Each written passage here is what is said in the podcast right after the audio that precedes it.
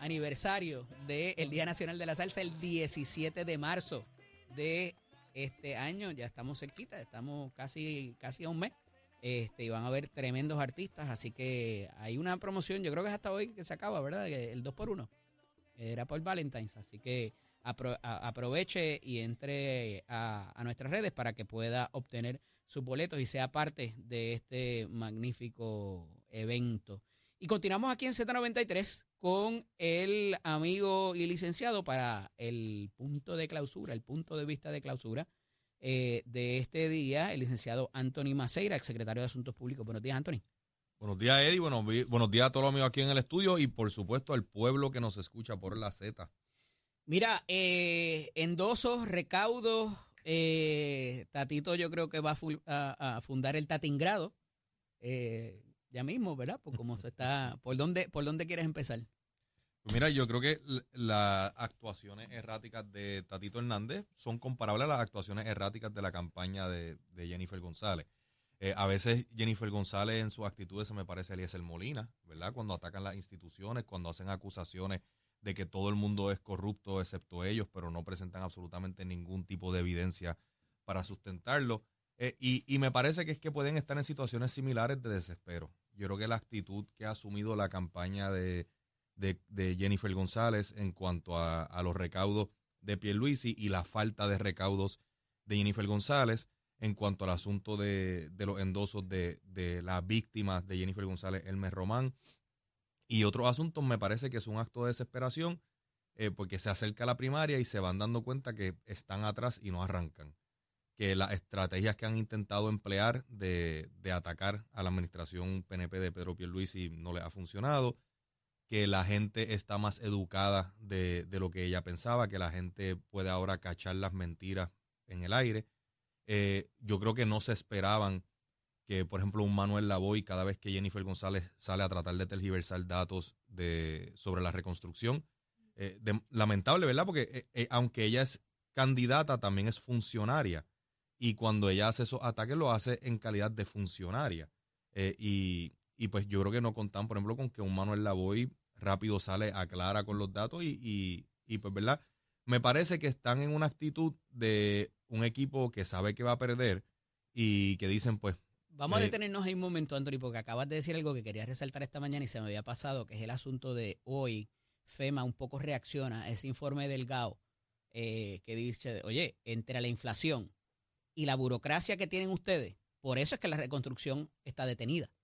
Eh, y vamos, le zumba un tipo de, colchita a, Manuel y a, la administración de por qué no se han movido X cantidad de proyectos. Sale Manuel Lavoy también a decir, mira, esto es lo que hay, esto es lo que hay en planes. y me parece que eso es una herramienta efectiva por parte de Cortés de siempre decir, más allá de perderte, mira, hicimos la represa de qué sé yo. No, no, no. Hay tantos proyectos, la estadística, como lo que hace Leo por la mañana. Leo te dice cuánta gente hay sin luz y, con luz. Pues lo mismo, vamos a ir y vamos a ver cuánto, en qué, en qué por ciento, sin complicarse mucho, porque tú sabes que a él le gusta mucho el detalle y los spreadsheets y la cosa, ¿verdad? Y a veces uno se pierde, eh, porque no tiene el mismo nivel de, tecnicismo que tiene él en su preparación y su formación. Pero me parece que esta semana, el, ese, esa, ese cuerpo, esa entidad que no lo controlan, ¿verdad? Son independientes, pertenecen al Congreso de los Estados Unidos, detalla en ese informe cuál es la verdadera razón, la verdadera razón que no necesariamente es imputable ni a los alcaldes ni a ninguna de las esferas de gobierno local, estatal, para propósitos de por qué eso se ha detenido. Y eso me parece muy importante resaltarlo, eh, porque en ocasiones se ha sido muy injusto y un poco la comisionada tendría que modificar eso en su, eh, en su lenguaje también, porque eh, ciertamente hay unas cosas pasando a nivel federal que pudieran ser abordables por el comisionado o comisionada residente en algún acuerdo, en algún memorando de, entendimiento, lo que sea, y no se ha hecho y, nos y hemos sido víctimas de eso y a su vez, por el paso del tiempo, de la inflación. Eh, y yo creo que, tú das en un punto que es súper importante, ¿verdad? Y a mí me gusta mucho lo que ha hecho Manuel Lavoy y su equipo, y los otros días vi también a la Secretaría de la Gobernación en, en algún programa de televisión, hablando con datos, pero comparando, ¿verdad? Porque eh, el huracán María pasó en el 2017, pero la responsabilidad o el, o el progreso de la administración Pierluisi y de Manuel Aguillén Cortés comenzó en enero del 2021. Eh, y han sido efectivos, en mi opinión, en decir, aquí estábamos en el 2020. estaba Cortés antes de 2021? Perdona que no, cuando, falla la memoria ahí. Eh, primero fue el licenciado Omar Marrero, que es quien crea la Ah, entidad. claro. Luego es Otmar Chávez quien entonces crea los Ah, procesos, bueno, licita los contratos, etcétera, y entonces luego entra eh, Manuel Lavoy a, ejecutar. Y en los procesos de desastre, pues, ¿verdad? E- Eso, ese primer año, que es el que estuvo el licenciado Omar Marrero, eso es lo que le llaman respuesta, ¿verdad? Eh, es salvar vida, salvar propiedad, mitigar, recoger escombros, eso es la respuesta al desastre. Eh, y pues, Omar Marrero tuvo la tarea de, de crear la oficina. Luego entra Otmar Chávez, que, que tiene la tarea de comenzar a, yo le digo como darle forma, ¿verdad? Ya a la cosa, ya Buen salir. tipo, pero no sirve. By the way, Osmar Chávez. Omar Chávez excelente, Omar Chávez excelente funcionario, Tremendo amigo tipo, de, de- de todo lo que diciendo, estamos estoy aquí. bromeando. Eh, pues como que darle forma a la cosa, ¿verdad? Para poder empezar a transicionar de, de la respuesta, a- que es de salvar vidas, que es de, de recoger escombros, etcétera, a entrar ya a la recuperación, que es lo que ha venido manejando Manuel Lavoy de lleno. Y entonces ellos salen con datos y dicen, mira, en diciembre del 2020 habían mil y pico de proyectos permanentes en proceso. A enero del 2024 hay ocho mil proyectos en proceso con, con casi tres mil proyectos ya eh, eh, en construcción o, o culminados. Eh, que a diciembre del 2020 habían, yo creo que ellos dicen que es ciento y pico de millones de dólares y hoy hay sobre 2.4 billones de dólares obligados o desembolsados. ¿verdad? Están haciendo una comparativa de en el 2020 estábamos aquí, aquí estamos hoy. Eh, y, y creo que eso mismo es lo que refleja el informe del GAU. El informe del GAU habla de los, re- de los retos que hay, el tema de la inflación, el... el, el Y que- exonera a las entidades locales. Claro, exonera a las entidades locales, pero también reconoce el progreso. Porque precisamente el informe del GAU dice, cuando nosotros comenzamos a hacer este análisis, es- estaba en esta posición, pero hemos notado cómo ha ido incrementando en, en estos porcientos, ¿verdad? Cómo ha incrementado, eh, recuerdo que una parte del informe que yo leí dice, a tal fecha estaban en 8% y hoy si miramos el promedio estamos en 28% de, de estos renglones. Eh, y es lamentable cuando, ¿verdad? Por, por cuestión política, eh, eh, dentro del mismo partido, la comisionada residente, eh, que si en efecto la reconstrucción estuviese atrasada, ella sería responsable también. Ese fue uno de los temas que se abordó ayer, pero se abundaron los endosos, se abundaron, se abundó sobre eh, el asunto de los donativos de campaña eh, y se abordó eh, también, obviamente, el tema principal de lo que eran los adultos mayores. ¿Te parece? Dime algo bueno de ese anuncio que ella hiciera ayer sobre los adultos mayores que lo dije esta mañana y me, y me- e insisto. eh, es el target audience al cual tú le quieres hablar, porque la mayor cantidad de población, dentro de la población, de cómo está comprendida, eh, el mayor por ciento de votantes pertenece a esa población. Y me parece un acierto el identificar esa población. Dime algo bueno que se dijera allí para esa población de adultos mayores. No tan rápido, no tan rápido. Es que estoy tratando de recordar si hubo propuestas concretas, porque que yo recuerde dijeron que iban a prestarle atención, que los iban a tratar bien, que iban a tenerlos como prioridad, que iban a conseguirles más fondos, pero Me dijo Ángel Cintrón que hay un programa y modelo en Bayamón que ellos lo quieren eh, generalizar, ¿verdad? A nivel isla, para a propósito de llevarle comida a los, a los mayores. pues te lo dijo él hoy, no lo dijo ella. Ayer no lo dije yo. Por lo menos que yo haya, ¿verdad? La memoria me, me puede estar fallando. Eh, pero en términos políticos, yo creo que tuviste en el clavo. Ella ha ido definiendo unos target audiences, ¿verdad? ¿Cuáles, cuáles son los grupos a los que ella va a ir apelando? Eh, ayer, pues, identificó el, el de los adultos mayores, eh, personas de tercera edad. Anteriormente a eso había estado haciendo énfasis en, en los residenciales.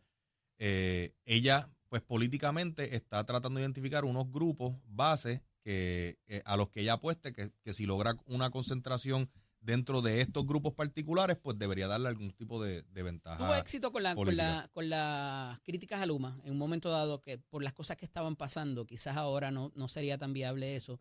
Eh, me parece que se guayó cuando trató de, eh, y, y han insistido sobre eso, eh, y esto hablando desde el punto de vista de campaña, no si tiene buenas propuestas o no, pero el asunto de ir sobre no solamente el desempeño del gobernador, sino también de, de sus agencias y otros funcionarios, eh, me parece que eso pudiera ser, eh, e insisten sobre ello, pudiera irle en contra en una primaria.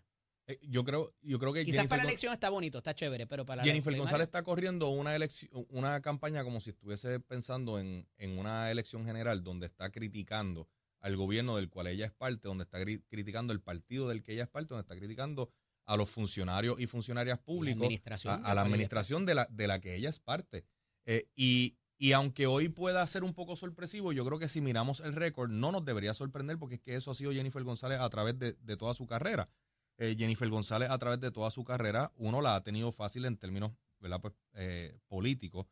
Eh, la, carrera, por ejemplo, ella siempre habla de los votos que sacó en la elección pasada. Bueno, estaba corriendo contra el único gobernador que ha sido es- arrestado siendo gobernador, ¿verdad? Aníbal Acevedo. Eso es como si hoy Pablo José se enfrentara a Wanda Vázquez y dijera que es que él, él tuvo el favor, el favor del pueblo, ¿verdad? Eh, no es lo mismo a- aludir a una victoria cuando estabas contra un candidato chongo, al a el caso de ¿Quién es Pedro el Pierluisi, candidato chongo? el, el candidato chongo que tuvo Jennifer González era Aníbal Acevedo Vilá. Ah, Eh, pero en el caso de Pedro Pierluisi, él prevalece en la, lo que en mi opinión fue la elección general más difícil que ha tenido el PNP por todo lo que ocurrió el cuatrienio pasado. Ahora, habiendo dicho eso, ella, a través de la historia, ella ha atacado a Pedro Rosselló.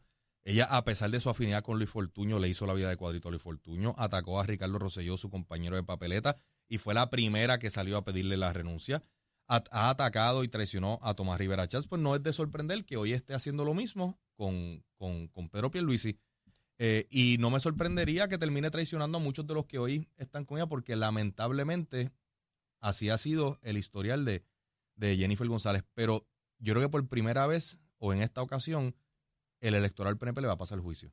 El electoral PNP le va a pasar factura, eh, ¿verdad? Eh, por eso que está haciendo, y ellos lo saben. si Eddie, si ellos González no estuviesen si adelante- Jennifer González pre- prevalecería en esa contienda, eh, Es que ¿qué ya tú no va a harías para la prevalecer. elección? Es que no va a prevalecer. Sí, pero no eh, vamos a entretener la probabilidad. ¿Qué tú harías entonces? Es que no hay por qué entretener supuestos. Es ¿Te que, no hay, es que no hay por qué entretener supuestos. ¿Rajarías esa palma? Es que no hay por qué entretener supuestos que no van a suceder. Jennifer González no va a prevalecer y ellos lo Está saben. grabado. Eddie, si ellos estuviesen, si ellos estuviesen adelante, como ellos alegan, no estarían llevando la campaña que están llevando, que es de atacar al gobernador, y ahora trayendo a la familia del gobernador por los pelos.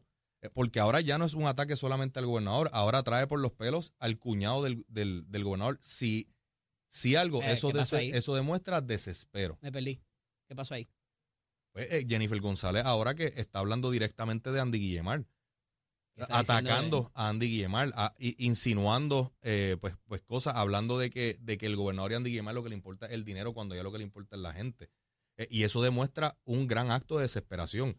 ¿Sabe? Si algo Andy Guillemar y su familia a través de la historia lo que ha hecho es ayudar a adelantar la causa de la estadía, no solamente en Puerto Rico, a, a nivel federal.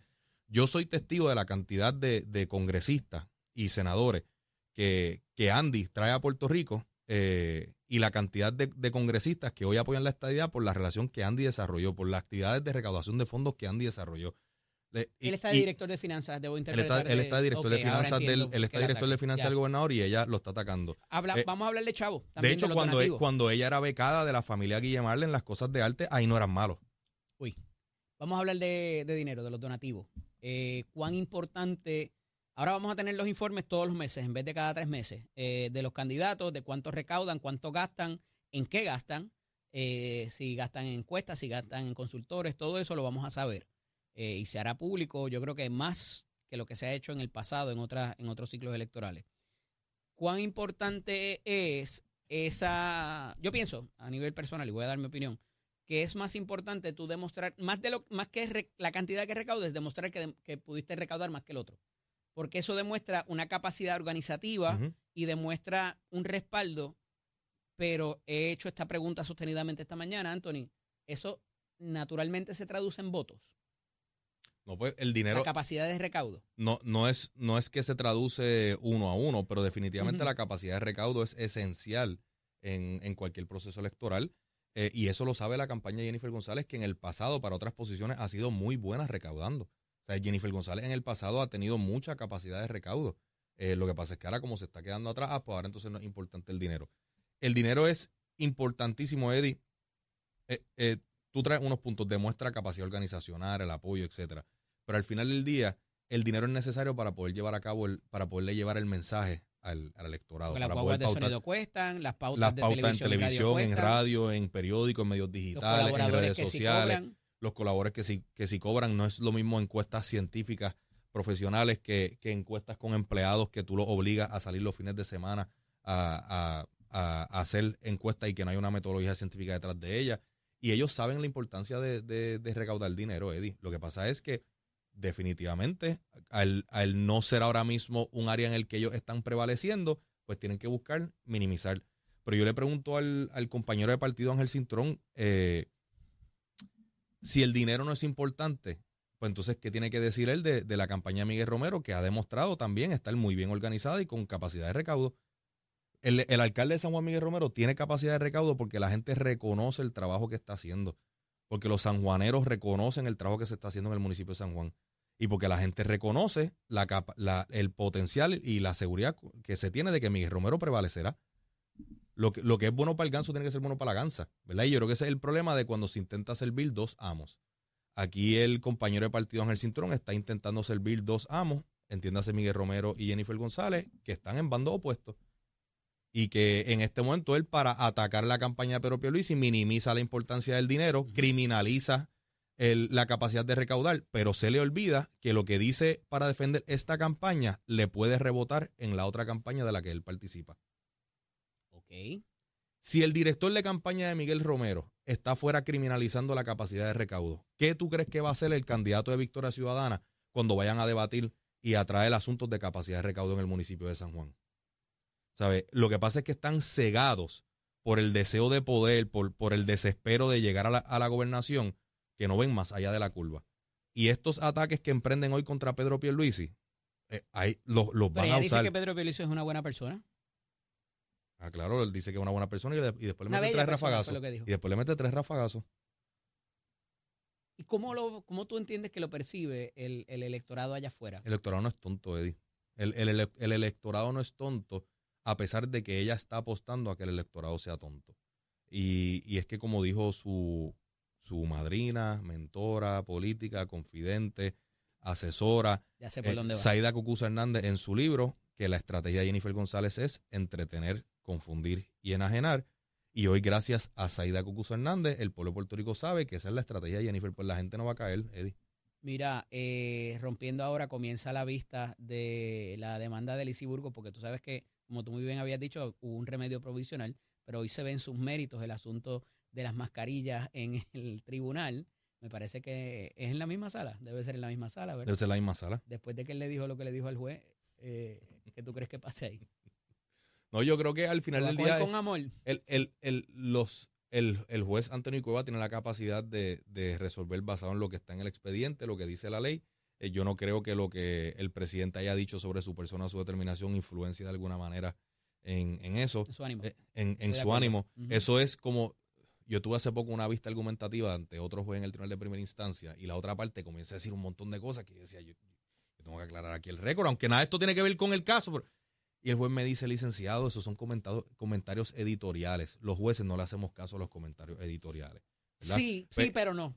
Porque el juez no deja de ser humano, el juez no deja de leer el periódico, el juez no, le, no deja de ver inclusive redes sociales, que algunos la tienen. Así pero, pero, pero hay jueces y hay jueces. Y, el, y el juez Antonio Cuevas es un juez que tiene la capacidad de, resolver basado en lo que, En lo que dice el derecho sin importarle ningún tipo de, presión externa. Además de que escribe muy bien. Hay que y aquí, en estricto derecho, yo creo que la, la representante Lizzie Burgos tiene, tiene méritos para prevalecer. ¿Qué pasa? Mira, Anthony, este, gracias por estar conmigo esta primera semana. No te, no te estoy despidiendo, eh, vas a seguir, pero esta, esta semana ha sido puntual e importante para lo que va a ser eh, nuestro futuro. Esperamos mantener y sostener la conversación, como he dicho innumerables veces en esta semana, para que usted esté mejor informado y tenga eh, un mejor punto de vista cuando vaya a ejercer su voto tengan un excelente fin de semana. Nuevamente gracias a ti, a todos nuestros colaboradores que estuvieron con nosotros. Esperamos tener ese compromiso para los meses por venir en este año tan importante que ya comienza el ciclo electoral. Así que permanezcan en sintonía de la emisora nacional de la salsa Z93. Dios mediante, regresamos con ustedes el próximo lunes a las 6 de la mañana. Comienza el licenciado Leo Díaz Urbina y después este servidor, el licenciado Eddie López Serrano. Excelente fin de semana con moderación. Recuerde que usted no va a resucitar el tercer día según las escrituras. Excelente día. Puerto Rico, soy Manuel Pacheco Rivera con el informe sobre el tránsito. A esta hora de la mañana continúa el tapón en este día atípico en las carreteras principales del área metropolitana, como la autopista José de Diego, que se mantiene congestionada entre Vega Alta y Dorado y desde Toa Baja hasta el área de las salidas al Expreso de las Américas en Atorrey. Además, la carretera número 2 en el cruce de la Virgencita y en Candelaria en Toa Baja hasta Caparra en Guaynabo y también la PR5, la 167 y la 199 en Bayamón y la avenida Lomas Verdes entre la American Military Academy y la avenida Ramírez Terellano. Por otra parte, la 165 desde la colindancia de Toa Baja Cataño hasta la intersección con la PR22 en Guaynabo y el expreso Valderiotti de Castro desde la confluencia con la ruta 66 hasta el área del aeropuerto más adelante cerca de la entrada del túnel Minillas en Santurce. Además el ramal 8 y la avenida 65 de Infantería en Carolina, así como el expreso de Trujillo en dirección a Río Piedras, la 176, 177 y la 199 en Cupey y la autopista Luisa Ferré entre Montiedra y la zona del Centro Médico de Río Piedras y más al sur en Caguas, así como la 30 de la colindancia de Juncos y Gurabo, hasta la intersección con la 52 y la número 1. Hasta aquí el tránsito, ahora pasamos al informe del tiempo. Para hoy viernes 16 de febrero, el Servicio Nacional de Meteorología pronostica un día principalmente soleado y cálido para todo Puerto Rico, con algunos aguaceros durante el día en el interior y en el oeste. Hoy los vientos soplan del este con velocidades de 4 a 10 millas por hora y algunas ráfagas sobre las 20 millas por hora. Las temperaturas máximas estarán en los medios a altos 80 grados para todo Puerto Rico. Hasta aquí el tiempo les informó Emanuel Pacheco Rivera. Yo les espero la próxima semana aquí en Nación Z. Llévatela, chero.